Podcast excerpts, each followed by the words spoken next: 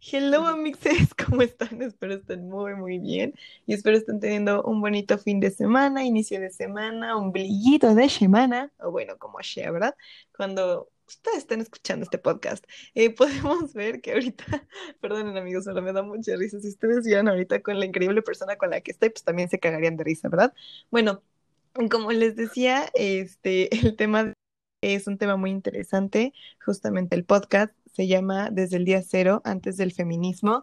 Vamos a tocar el tema del feminismo y sus orígenes. Obviamente eh, yo no me quería como aventurar en todo este tema sola, ya que apenas me estoy informando, apenas estoy eh, tratando de hacer esta transformación, pero sí tengo una persona que es una de mis mejores amigas de la universidad, una persona que pues sabe del tema, ha leído y obviamente tiene un amplio conocimiento respecto a esto, ¿no? Hay que darle una fuerte bienvenida a mi amiga Ana Laura. Amiga, muchísimas gracias por estar en este podcast. Gracias a ti por invitarme. Hola.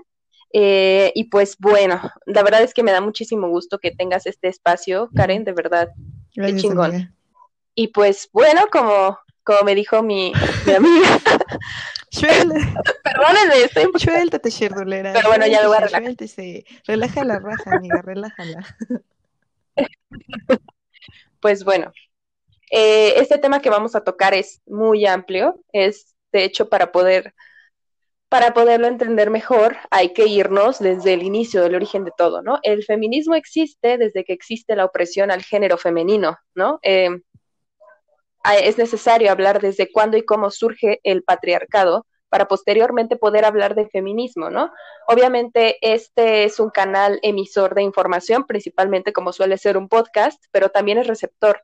Entonces cualquier cosa, cualquier, eh, no sé, aclaración, eh, complemento, etcétera, lo que ustedes quisieran agregar a todo esto que vamos a platicar, que obviamente está fundamentado y entre las dos fuimos aprendiendo en el camino porque hay varias cosas que vamos a hablar hoy que, que sinceramente yo no sabía y pues les digo, todos, el conocimiento es de todos y todos vamos aprendiendo juntos, ¿no? Entonces, pues las redes de, de Escúchame está, están abiertas. Así es, amiga. ¿Y por qué elegimos este tema? Pues bueno, hablar de feminismo es hablar de un movimiento social y político, ¿no? Poder para poder entenderlo tenemos que irnos muy atrás, como mencionamos anteriormente, eh, este movimiento ha liberado a millones de mujeres en todo el mundo, pero aún existe un largo camino que recorrer, como obviamente lo sabemos todas las mujeres. Eh, todavía existen muchísimos, muchísimos estereotipos, existen muchísimas, eh, muchísimas actitudes que hay que cambiar y entre todos, y obviamente esto se logra principalmente con, la mente abierta, con el conocimiento, abriendo los ojos y cada quien tiene su propio proceso y está bien y es completamente válido. Así es. Y pues justamente este es nuestro, granito de arena es, es poder plasmarlo en un podcast. y pues bueno, nosotras también al, grabar y a leer, eh, más allá de lo que sabemos, hemos descubierto cosas en el camino. Y el mirar atrás en nuestra vida también nos hemos dado cuenta, y seguramente las mujeres que nos están escuchando también, que pues hemos, muchas veces hemos eh, visto conductas eh, agresivas que no, no veíamos como violencia y ahora sí, no sé, es como abrir los ojos sin vuelta atrás.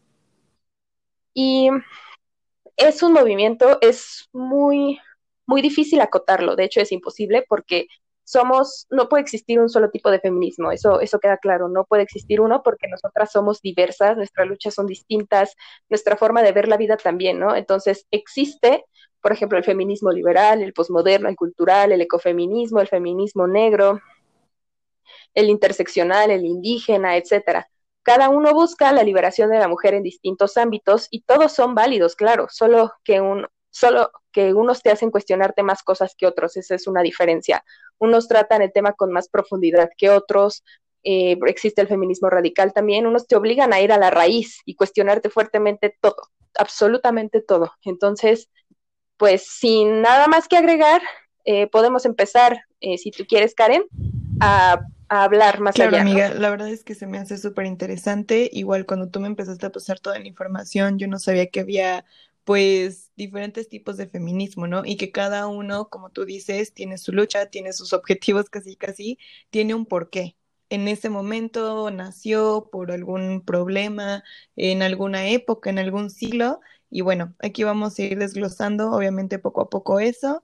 Y ahora sí, amiga, como dices, vamos a darle. Y eh, para esto, Amixes, eh, hice unas pequeñas preguntas con las cuales yo le voy a estar haciendo a mi amiga y ella nos va a hacer el favor de irnos las desmenuzando totalmente.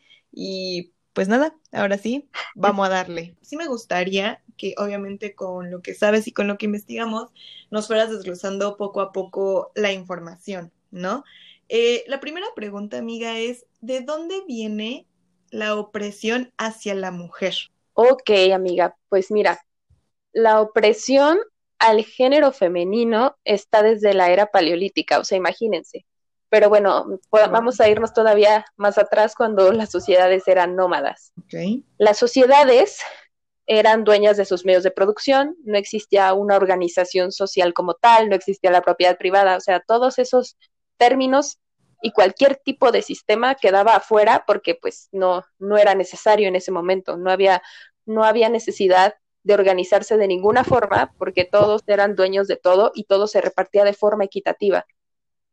Empezaron, eh, bueno, pues empezaron a tener organización social una vez se hicieron sedentarios. Pero cuando empezaron a ser sedentarios, la que tenía el poder era la mujer. ¿Por qué? Bueno, pues sí, existió el matriarcado, eso es una realidad. De hecho, hay autores que refutan, pero, pero no, sí existió el matriarcado. De hecho, pues hay figuras arquetípicas femeninas que se encontraron que datan de esa época. Hay diosas, por ejemplo, las diosas de la fertilidad, las diosas de, de la tierra, etcétera. Pero bueno, vamos a ver el origen de, de, por ejemplo, por qué se le, se le relaciona mucho a la mujer con la fertilidad o con la tierra. Bueno, pues cuando empezaron a ser sedentarios, se dividieron las tareas. La mujer fue, fue una decisión, no, no estuvimos ahí como para decir, ¿por qué lo decidiste así? Simplemente la mujer se quedó en cuidando la, la tierra, cuidando la, la, tribu, por así decirlo, y los hombres eran los que salían a traer todo. Pero ¿qué sucede? La mujer se empieza a informar, empieza a conocer la tierra, empieza a conocer las plantas, empieza a aprender el arte de cultivarlas, de, de, diferenciarlas. Por ejemplo, estas son medicinales, estas pueden matarte, estas son comestibles, etcétera. Ella empezó a dominar todo ese arte y, y de repente toda la tribu les le, le empezó a atribuir a la mujer habilidades, ¿no? habilidades místicas, porque no, no se sabía más allá, simplemente ellas eran las que tenían el conocimiento y por tener ese conocimiento tenían un estatus social. Y también tenían el, deber de repartir y de administrar todo eso que ellas sabían. Entonces, bueno, aquí, aquí tenemos el, eh, la primer muestra de, de por qué la mujer empezó a tener estatus en las sociedades que empezaban a ser nómadas. Esa es una.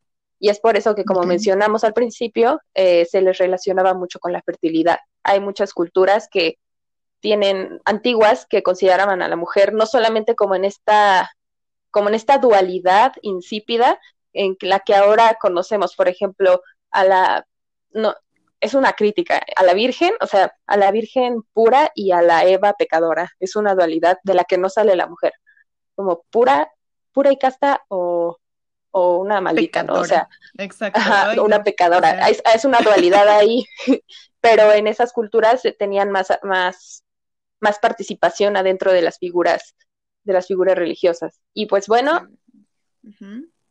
en estas primeras sociedades así era. Entonces, la tierra era una de las razones por la que la mujer empezó a tener estatus en las sociedades antiguas. Bueno, ni siquiera eran sociedades, eran clanes, ¿no? Empezaban a ser familias Después fue la capacidad de procrear. ¿Por qué? Porque ellas tenían ese derecho materno. De hecho, el derecho materno es como un pilar del matriarcado. Porque como no existía la monogamia, todos eran polígamos, ¿no? Tanto hombres como mujeres. Todos se daban contra todos y no había una organización familiar, por así decirlo. Entonces, la única certeza que tú tenías era de quién desciendes, era de la mujer. ¿Por qué? Porque pues ellas eran polígamas, ellos eran polígamos, pero ellos podían embarazar a siete mujeres al mismo tiempo, por ejemplo, y ellas solo una vez, una vez al año. Entonces, nadie sabía de quién era el papá, por ejemplo, pero tú sabías quién era tu mamá y eso les daba un estatus, un estatus de decir, yo, yo tengo conocimiento de quiénes son mis descendientes. Yo soy la raíz, de mí vienes. Entonces, por eso también tenían estatus. Esa fue otra cosa, la maternidad y la, y la facultad de procrear, eso fue lo que les dio también ese, pues ese escalón social, ¿no? Entonces ya tenemos dos, que fue, que fue el conocimiento de la tierra y pues la fertilidad. Y pues bueno, tú tenías la certeza de quién era tu mamá, de dónde venías, quién era tu raíz, pero no sabías quién era tu papá. De hecho, ni siquiera se tenía conocimiento de eso, ni siquiera existía, por así decirlo, lazo padre, padre-hijo, existía lazo madre-hijo, madre-hijos. Y pues bueno, y lo que estábamos comentando al principio, a la mujer en sí misma siempre se le liga a la tierra y al hombre al agua, al movimiento y al sol. Justo, justo por eso, porque ellos tomaron el papel de salir y las mujeres tomaron el papel de, de, adentrarse más a la vida privada y, a la, y al conocimiento de la tierra y al cuidado. conforme fue avanzando, eh, la organización social empezó a existir eh, la propiedad privada. porque Cuando empieza la propiedad privada, ahí empieza el patriarcado, empieza, se empieza a tirar el patriarcado. Y existe como un, como un proceso de rompimiento gradual. Gradual. Y de hecho hay un autor que se llama Engels, Federico Engels, que dice que la caída del derecho materno es la derrota definitiva del género femenino. E, es la, forma en la que el patriarcado destruye el matriarcado y se posiciona. Y bueno, pues eso se ve incluso antes del capitalismo, del feudalismo, o sea, desde muy, antes de todos los sistemas que conocemos, existe el patriarcado. Esa fue la primera forma de, explotación. Entonces, eh, empiezan, se, empiezan a se empieza a tener propiedad privada, empiezan a tener más, no, empieza, empieza la ganadería, se empieza a necesitar que existan esclavos, porque ¿quién va a cuidar mi ganado mientras yo estoy cazando, no? O yo hago mis herramientas, yo soy dueño de las herramientas, yo tengo los medios de producción y yo soy quien sale a cazar y yo soy el que me los llevo. Entonces ahí empieza la figura del hombre a tener más posición que la de la mujer y a tener mucha más participación. Eh, se empiezan a, necesitar, a necesitar de descendencia, empiezan a necesitar una forma diferente de organización estas sociedades, ¿no? Y, claro. y pues empieza a existir esta forma de decir, a ver, ok, las mujeres tienen el poder de procrear. Ellas tienen la certeza de quién es su descendencia. Necesito yo tener esa certeza también. Necesito ese estatus. ¿Cómo puedo hacerlo? Entonces se instauró también la monogamia. La propiedad privada, la monogamia también va de la mano. ¿Por qué? Porque también la mujer empezó a hacer propiedad privada, no solamente tu, ganado, ni, tu, ni las cosas que plantabas, ni etcétera, ¿no? ni los medios de producción, también la mujer. La mujer empezó a hacer propiedad privada, entonces, para yo tener la certeza de que el hijo que van a ser de ella es mío, tiene que ser mía nada más, o sea, yo soy el único. Entonces empieza a haber esta, esta relación y simplemente es para tener ese estatus social. Entonces empezó a tener más participación todavía el hombre, ¿no? Y se derroca el derecho materno y empieza el derecho paterno la relación padre-hijo ya empieza a existir. Entonces, es eso, em, empieza a existir eso y empieza a existir la monogamia y el hombre seguía con su vida, con su vida normal, o sea, su vida, por así decirlo, la que conocían desde siempre, la poligamia, pero ya la mujer no podía estar así.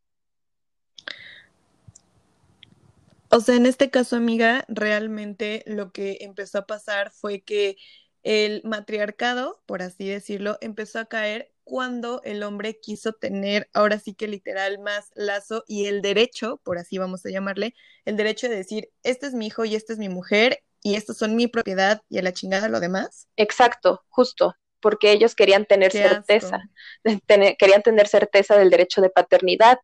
Entonces, porque la afiliación siempre, solamente era con la línea femenina y eso era el derecho materno. Entonces se derrocó poniendo cuando empezó la propiedad privada. Fue una, ok. una forma de, de dominación. ¿Y qué pasa con la mujer entonces? La mujer empieza a quedarse en la vida privada y el hombre se sigue en la vida pública y así ha sido hasta ahora. La vida privada, la vida de la casa, la vida del cuidado, del, de la monogamia, etcétera, y la del hombre es distinta. Por ejemplo, por eso esa es la, la raíz de por qué las mujeres se quedaron muchos años, muchísimos, muchísimos años y muchísimas generaciones eh, fuera de la vida cultural, la vida política, la vida pública. Y de hecho era tanto, tanta explotación que es como, a ver, tengo que cuidar la casa, tengo que cuidarte a ti, luego no puedo salir a trabajar, estoy estresada, o sea, como que fue tanta la explotación y el, y el estrés, ¿no? El estrés y el, y bueno, perdón. Como Bueno, la presión, ¿no? Ajá, exactamente, que ellas tam- tampoco tenían como, como el tiempo y estaban muy oprimidas, no, no existía para ellas algo más allá. Y bueno, pues ac- acá pudimos ver la raíz. Fue eso, fue, fue, fue el hecho de empezarlas a empujar hacia la propiedad privada. Y es justo ese derecho de paternidad. Eso fue lo que empezó. Y pues ya, o sea, así es como podemos hablar propiamente del nacimiento del patriarcado, de forma, de forma gradual, que con el tiempo y con el paso de los milenios fue tomando una fuerza que sigue, o sea, y claro, sí, totalmente. exacto. Y bueno, pues justo algo que también, que también vimos mientras estábamos haciendo esta, esta pequeña investigación, eh, el hombre, justo para, él no, el hombre no puede parir, y eso Mm. también es una facultad solo de las mujeres, y dijo, bueno, ya, tengo, tengo yo los medios de producción, la mujer es mi propiedad privada, yo tengo la certeza de quién es, quién es el descendiente porque esa mujer es mía y yo estoy seguro que yo la inseminé, o sea, casi casi esa, esa, esa manera, ¿no? Güey, ¿De verlo? así no- les estaban poniendo como su pinche tatuaje de, Sí. güey, eres mía, y yo sé que acá como, ay no, güey, qué coraje. Entonces así empezó y dijeron, ahora yo no puedo parir, esa es una facultad solo de las mujeres, y existió algo que se llama las cobadas en distintas culturas. Las cobadas es, por ejemplo, la mujer está teniendo dolores de parto en la cama y está teniendo a su hijo, y quien está siendo cuidado y quien imita los dolores de parto y quien está tirado en la cama también gritando a la par de su esposa es, bueno, o de su pareja es el, es el hombre, ¿no? Porque Ay, no mames. sí, o sea, así lo hacían. El hombre se quedaba tirado en la cama, la mujer tenía dolores de parto y tenía a su hijo, pero había otras mujeres que se dedicaban 100% a alimentar al hombre, a ponerle trapos en la cabeza, como si él fuera quien está, estuviera pariendo. La mujer tiene a su hijo sola, el hijo se lo pasan al hombre y la mujer se, se, faja y vuelve a empezar los, los labores del hogar. Y de hecho al hombre se le cuida durante varios días hasta que se sienta mejor. O sea, esa fue también otra forma de, que, de, de instaurar también ese derecho paterno y esa, y esa actitud de servicio de la mujer al hombre. Ok, amiga. Oye, entonces, a ver, pregunta, ya teniendo, por ejemplo, la mujer todos estos síntomas de parto y todo, el hombre en ese momento que la mujer estaba dando a luz, o sea, imitaba lo mismo que ella, Así es, sí. Él, y, o sea, a la mujer no se le estaba cuidando o se le estaba dando como los mismos tratamientos o, bueno, no tratamientos, sino cuidados como al hombre. O sea, la mujer paría sola y el hombre se llevaba, vamos a ponerlo como entre comillas, como los apapachos y el cuidado de ese, de esa, pues de ese parto. exacto. O sea, la mujer paría sola, le, le sacaban al bebé y el hombre era quien era cuidado, alimentado, etcétera, ¿no? Eh, esa también fue otra forma de, de intentar, eh, por así decirlo, entrar, entrar y derrocar ese derecho materno. Entonces, pues nace la propiedad privada, nace la esclavitud de las mujeres. Sí, nos vamos muy, Estoy en muy shock atrás. con eso. De verdad estoy muy en shock en eso. No puedo creer que, no puedo creer cuál grande era la necesidad del hombre casi casi para tener muchísima atención y por el hecho de nada más hacer, hacerse sentir como el perdón, güey, pero el machito respecto al cuerpo y al hijo de alguien más se me hace algo súper absurdo, güey. O sea, ¿qué tenían en ese entonces en la cabeza o cuál era su necesidad de estar siempre como posicionando, decir, güey, tú eres mía, mía, mía, mía, güey, ¿cuál era esa puta necesidad? Ni siquiera entiendo de verdad cómo el hecho de que esta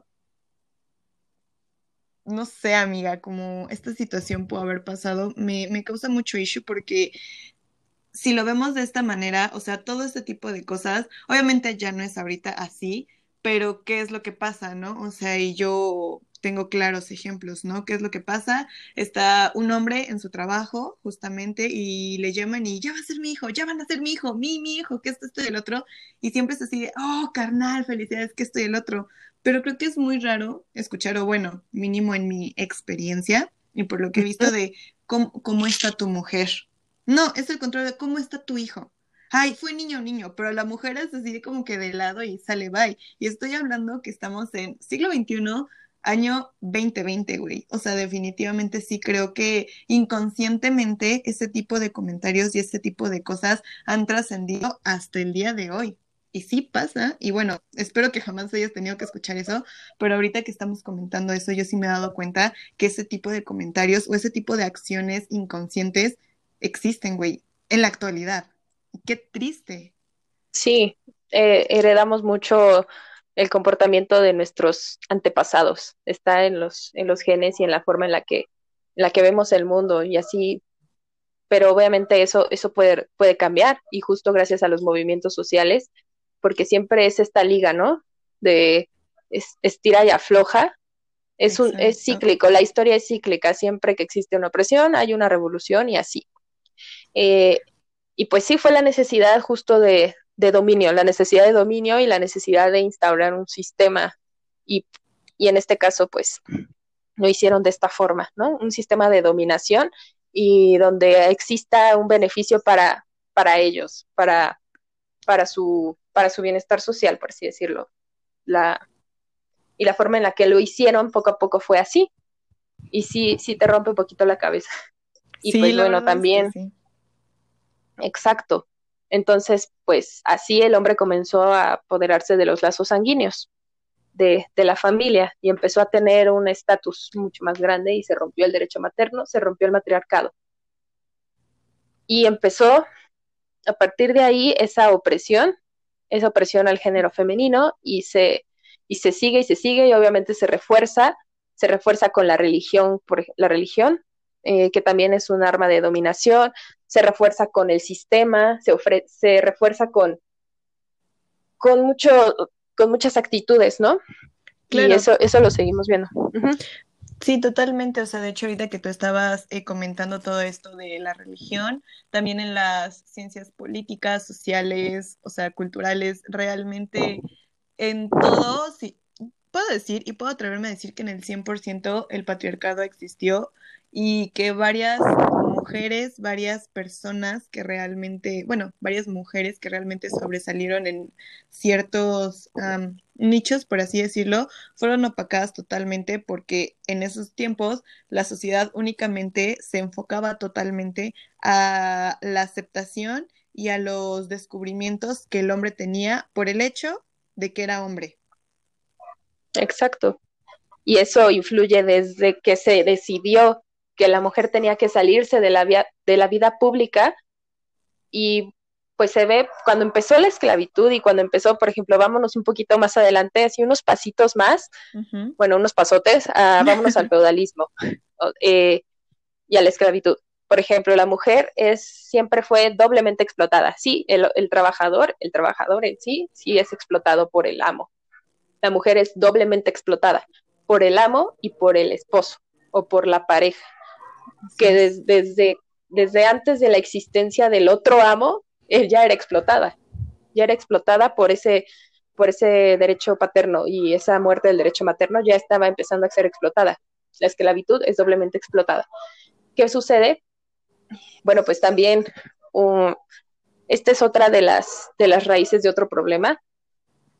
La mujer empezó a, a tener explotación fuera de su casa con el amo y explotación dentro de su casa con su pareja.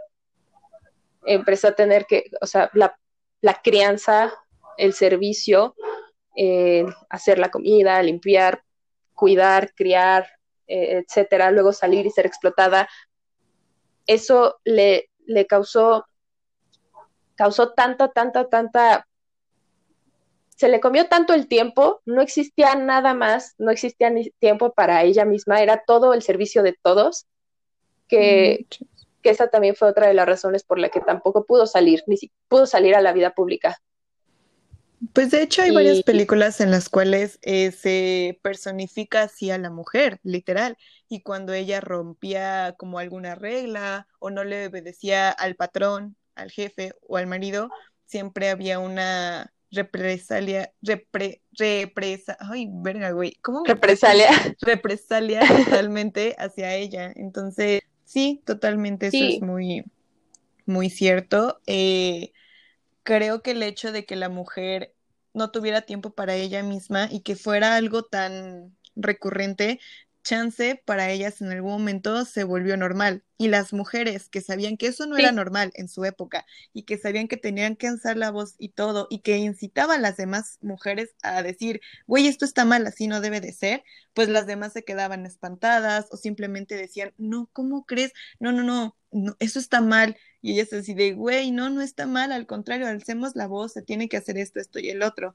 Pero bueno, creo que estamos, bueno, me estoy saliendo un poco el tema, pero sí definitivamente ese tipo de cosas en los libros de historia, en las películas, en documentales, te lo muestran, pero muestran nada más como lo de arriba, ¿no? O sea, como tú lo estás comentando, que tenían deber con el amo y el esposo, pero si te vas más allá, no solo era un deber servicial, también llegaba, pues, ahora sí que a lo sexual, a lo que no querían, o sea, claro, es un mundo. La, explotación sexual también se daba dentro de sus casas. Claro. y se da, o sea, definitivamente. Eso es, es un tema, es todo un tema. Y bueno, cuando, por ejemplo, yéndonos todavía un poquito más adelante, cuando empezó el capitalismo y se, se fue acabando el feudalismo, eh, las las esclavas y los esclavos empezaron a salir de los feudos, pero los esclavos ya no son dueños de sus medios de producción porque lo era el señor feudal. Entonces salen sin nada, sin absolutamente nada. La mujer, en la desesperación y en las circunstancias en las que es obligada a vivir, la mujer trabajadora obrera es obligada a vivir fuera de esos lugares, de ese feudo, la orilla a empezar a explotarse a ella, o sea, empezar a, ser explotada sexualmente. Esa era su, única salida y fue juzgada. ¿Por qué? ¿Por qué lo haces? Bueno, porque tu sistema solamente me estás dando estas herramientas para yo poder, no tengo medios de producción, no tengo absolutamente nada y pues esta es una forma en la que yo misma soy un medio de producción y yo misma eh, soy explotada, ¿no? Entonces la prostitución también empieza, empieza de esta forma y, em, con, con este abuso, ¿no? Y con este conocimiento de decir, ok, yo, yo soy un objeto. No, qué, qué feo, güey. sí, sí, es, es todo un, todo un tema también. Ese, ese lo podemos tocar en, en algún otro momento. Nada, sí, porque de hecho justamente ese tipo de, de cuestiones históricas icónicas, tal vez, pasa mucho igual en una serie. Hay justamente una serie en Netflix que habla justamente de eso, de cómo la mujer eh, en esos tiempos, si ella trabajaba, pues los hombres o sus mismos maridos decían, ¿cómo vas a trabajar? ¿Qué van a decir de mí? No, no, no, no, no, tú te tienes que quedar. O sea, literal ya era un pedo de cómo van a ver al hombre o qué papeles está tomando el hombre si la mujer es la que está saliendo a buscar trabajo. O sea, se me hace algo súper ilógico y justamente en esta serie eh, trata de cómo la, la mujer empieza a tener como su empoderamiento, que empieza a salir a la calle y todo, pero no es fácil. ¿Por qué? Porque es juzgada, es criticada, eh, el hecho de que ella quisiera buscar como más inversiones y todo este tipo de cosas para poder eh, crecer su fábrica, pues se le negaban completamente porque era o era a nombre de su esposo o no era nada, ¿no? Igual este tipo de cuestiones también pasaban justamente en el arte, igual este pues habían varias artistas que para que sus pinturas pudieran salir al aire o bueno, que se pudieran publicar, era el, era el nombre de esposos o de paz. Exacto, pues de hecho tú tienes un, un, podcast con, con, Paul, ¿no? Que habla de, de justo de ese tema, ¿no? De las mujeres en el arte y cómo fueron silenciadas.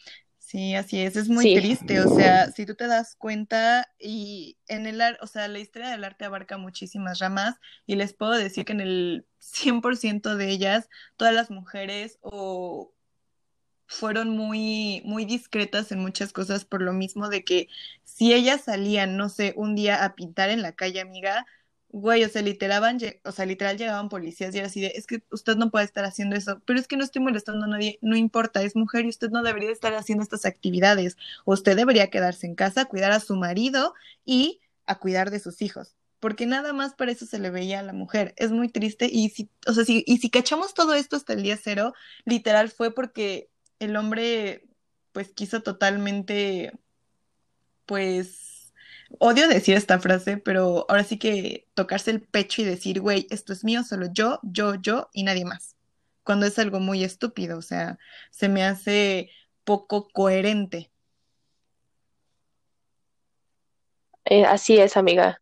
Todo, todo, todo, todo, absolutamente todo lo que estamos hablando que se puede ver hoy en día tiene muchísima relación y coherencia con la raíz. Justo para poder entender y verle el sentido a todo esto que estamos hablando, por eso nos fuimos al día cero. Esa es justo la razón.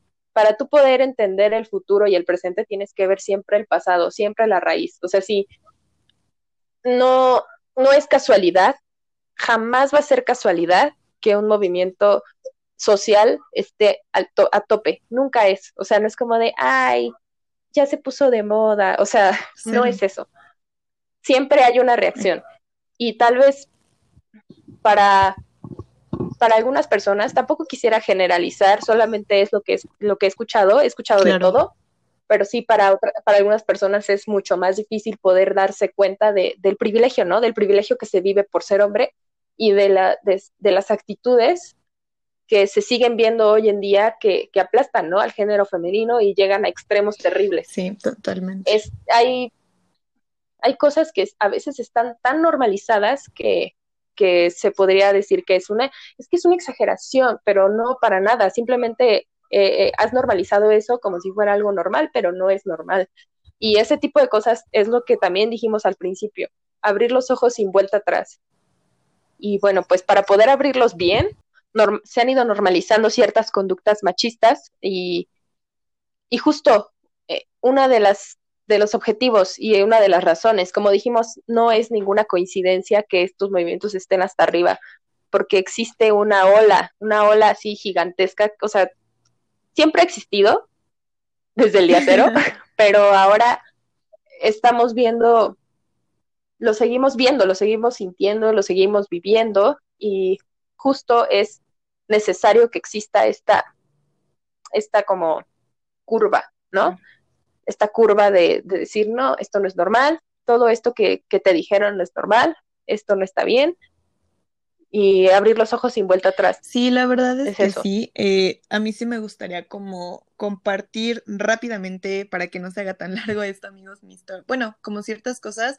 Esto que dice Ana Laura justamente de normalizar, eh, pues ciertos comentarios, actitudes y situaciones Güey, sí pasa, ¿no? Una vez a mí se me salió pues un comentario que a mí se me, se me hizo chiste, güey, o sea, se me hizo fácil publicarlo. Ya después de que yo empecé a hablar con Ana, me empecé a meter más en el tema por ciertas cosas que yo viví, vi otra vez ese comentario y dije, güey, ¿cómo chingados esto se te puede hacer pues chistoso? Cuando de verdad es ofensivo y, o sea, de verdad, chicas, no, o sea, no es, no es que las esté obligando a nada, no, no, pero eso, eso pasa o eso a mí me pasó cuando empecé a entender más todo este movimiento, todas estas ideologías, o sea, desde la raíz hasta ahorita.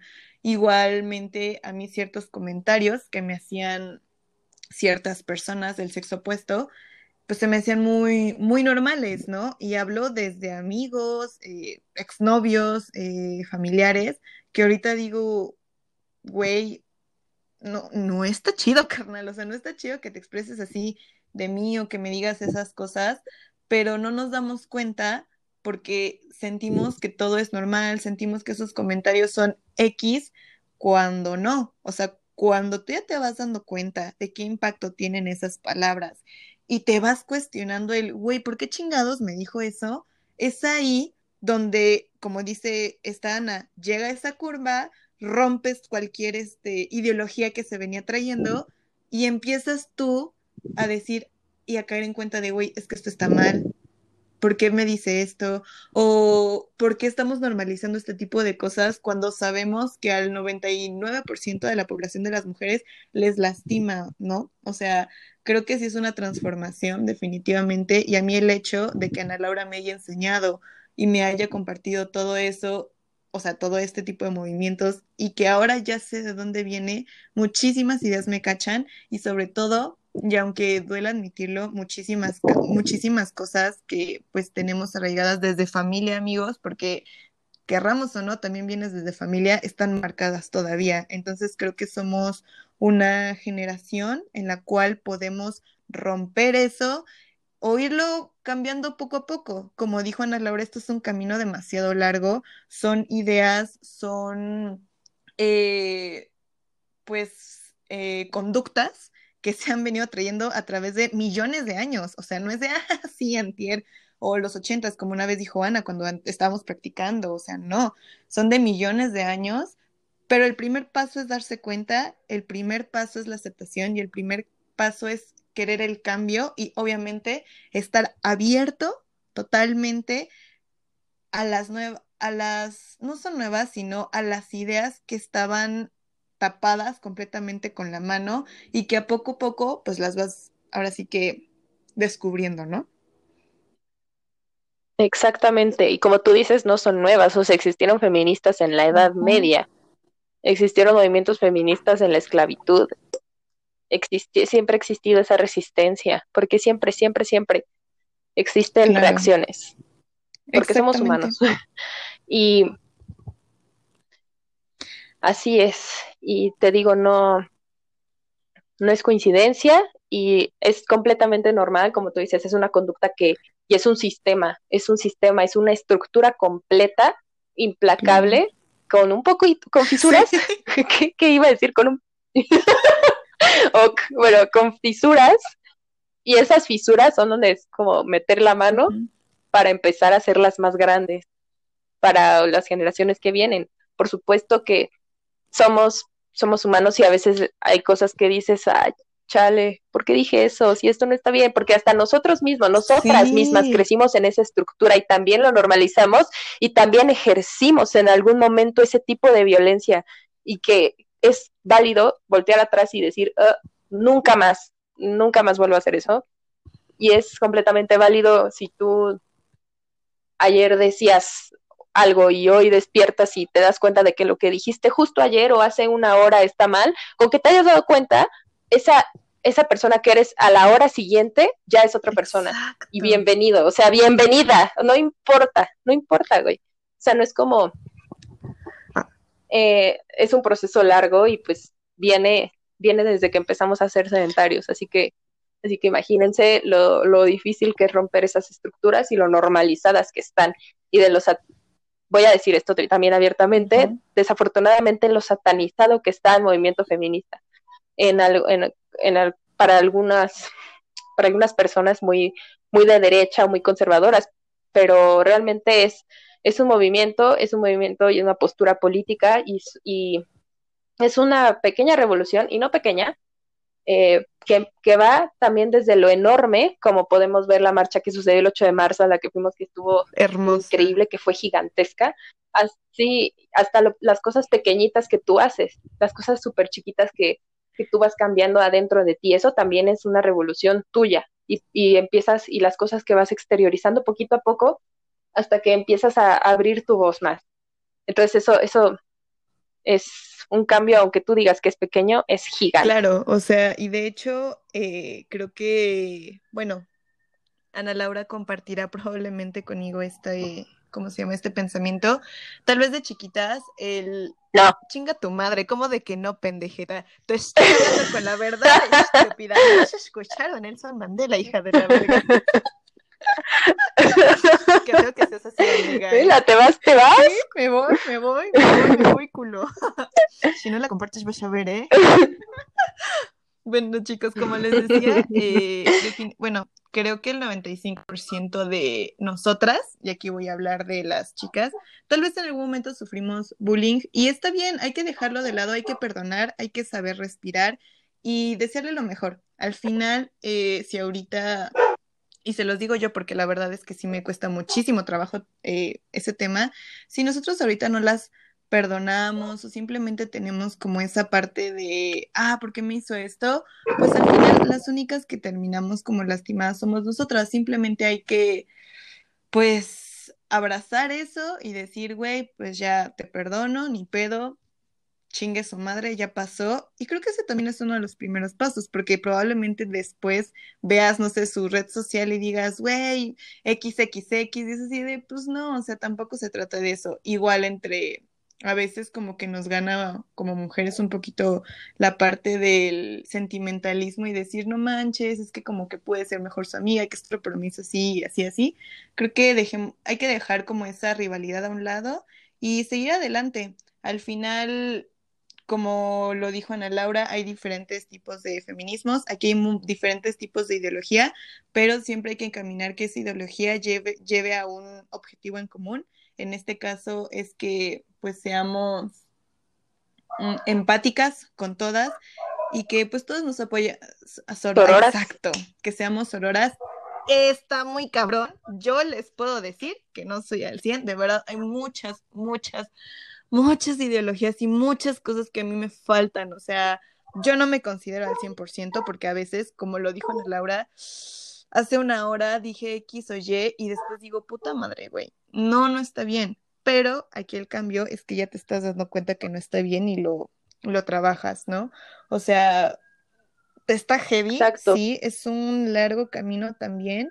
Y somos humanos, güey, o sea, tampoco te tienes que estar satanizando y cortando las venas cada vez que pues tropieces. Tropezar es normal. Lo que ya no es normal, güey, es que caigas en el mismo hoyo más de 999.780.000 po- dividido al cuadrado multiplicado al 100, o sea, tampoco te mames, ¿no? Pero pues sí, o sea, creo que es un cambio que poco a poco se da. Pues nada, Exactamente. este, me gustaría en lo correcto. que dieras la conclusión respecto a todo esto. La verdad es que fue un tema muy interesante el hecho de que lo platicáramos así. Está increíble. Ya antes de cerrar esto, sí te quiero decir muchísimas gracias por estar y sobre todo te agradezco y sí quiero que como las personas que me están escuchando sepan esto, gracias por eh, introducirme, por así decirlo, y por darme información, la cual me pudiera servir a mí, por el hecho de invitarme justamente a la marcha, porque fuiste tú la que pues nos invitó a nuestro grupo, ¿no? A que participáramos, a que nos diéramos la oportunidad. Y esa marcha a mí me sirvió mucho para sanación en muchas cosas y me sirvió mucho para alzar la voz cuando yo tuve mis situaciones. Eh, todas las cosas que yo sentía en las cuales estaba mal por el hecho de ser mujer, gracias a esa marcha y a la información, supe que no, que no va a ser mi culpa, que nunca fue mi culpa y sobre todo el ir abrazando poco a poco a nuestras hermanas, por así decirlo, pues nada, amiga, yo te lo debo a ti. Muchas gracias por meterme a esta amiga, de verdad. Ay, amiga, amiga, de verdad, gracias a ti. Y de- es un proceso en el que estamos todas juntas siempre, tú lo sabes. Y, y pues, gracias. ¿Qué más te puedo decir? Muchas gracias también por, pues, por invitarme, ¿verdad? Y por, por también dedicar, di- dedicar este, este espacio chiquito a, a hablar de esto y hablarlo de una forma súper chingona, súper informativa y pues esperamos también que, que esto sea de muchísima, de muchísima utilidad. Eh, todo esto que, que acabamos de hablar eh, fue también extraído de, de varios, de varios librillos ¿No y los podrías textos también, amiga, que, que igual, claro, o sea, les digo que no, que son principalmente los autores, autores hombres, que, que han hablado del matriarcado, no ha sido muy, muy estudiado. La verdad es que es un tema que creo que hay una autora que se llama Evelyn Reed, que hizo La evolución de la mujer del clan matriarcal al clan patriarcal, que también habla de eso, pero el primer autor que, que empezó a, justo a ver ese cambio de, matriarcado a patriarcado fue Bachofen y fue basándose en la mitología griega y de hecho eh, La Auristeada, que es un libro muy, muy famoso, fue un libro donde retrató el triunfo del derecho paterno sobre el derecho materno a través de la mitología griega. Está también interesante, entonces si lo quieren leer, eh, pues ahí está la Auristeada. Eh, hay otro que es mucho más técnico, que es el origen de la propiedad privada, la familia y el Estado, que justo habla de todo esto de, de la caída del derecho materno, de cómo nace la propiedad privada, cómo empiezan a crearse las familias, etcétera, todo ese sistema de, de Federico Engels. Pero bueno, estos son eh, algunos, ¿no? Y pues los, los tenemos ahí. Sí, de hecho yo se los voy a compartir igual, en dado caso de que quieran este comentar algo en el, en nuestras historias, redes sociales, allí en Escúchame está, está súper bien. Justamente la serie, ahorita que estamos hablando de recomendaciones, que quiero que vean, es una miniserie de Netflix que se llama Madame Walker, una mujer hecha a sí misma. No mamen, qué pedo la serie, güey neta, qué pedo. Y justamente es en una época donde apenas a la mujer se le está dando voz y voto. Recordemos que antes tampoco las mujeres podían votar, pero bueno, no voy a entrar en tema. pero justamente esa es una serie donde vamos. Otra hora, venga. No existe, amiga. Exacto, amiga, podemos extendernos lo que quieras. Es una muy buena serie, eh, es una serie en la cual pues cuenta la historia justamente de una pionera en la belleza y que pasó literal de ser, pues ahí, o sea, de ser la típica mujer que nada más como tiene hijos en esa época y que no puede salir de tener hijos y que literal la única manera en la cual ella podía ganar dinero era lavando ropa ajena. Aquí ella decide romper eso, tiene una idea junto con otra persona, mujer que era multimillonaria y de ahí empezó literal a tener su fortuna y a subir, a subir amigas, perdió al amor de su vida, o sea, e, e, es un tema, es increíble, porque, ¿sabe por qué lo perdió? O sea, para empezar, güey, ¿sabe por qué lo perdió? Pues porque el puñetón, güey, literal, decía, es que como mi esposa, ay no, bye, lo tienen que ver, güey, ya, no voy a entrar en temas, pero de verdad me dio mucho coraje porque el hecho de que su mujer estaba sobresaliendo y que estaba empezando a tener voz en la sociedad y que estaba impulsando a las demás mujeres a que se unan a este empoderamiento, la dejó. Y señores, déjenme decirles que eso pasa en la puta actualidad, güey, en la pinche actualidad, ¿eh? O sea, no es tampoco del pasado. Ahorita también pasa, pero bueno, ya, amiga, estoy intenciando, ya sabes cómo soy. Este, no sé si quieras agregar. no sé si quieras Está bien, está bien. ya para cerrar completamente esto con broche de oro. Pues no, amiga, yo creo que nos fuimos abarcando bastante bien el tema, creo que estuvo bastante entendido, espero, y que fluimos bastante bien. La verdad es que lo disfruté mucho, disfruté mucho grabar, grabar contigo la verdad, y, y es un tema muy apasionante. Es todo. Realmente muchísimas gracias por quedarse aquí. Ana Laura, repito, muchísimas gracias por estar. Este tipo de información es muy, muy importante. Definitivamente creo que tenemos que estar en contexto, ¿no? Tenemos que estar informados para también en un futuro o en un presente cuando ustedes quieran, pues empezar a debatir situaciones, empezar a comentar. Acuérdense que vamos de la mano todas respecto a este tema y son bienvenidas todas las preguntas, todos los comentarios, algunas otras recomendaciones. Entonces, nada, Mixes, muchísimas gracias. Ana, de nuevo, muchas gracias. Y pues bueno, chicos, esperen todo el próximo capítulo. Esto no va a ser el último en este tema. Vamos a tener igual más invitadas o si Ana Laura quiere seguir participando, aquí estaremos.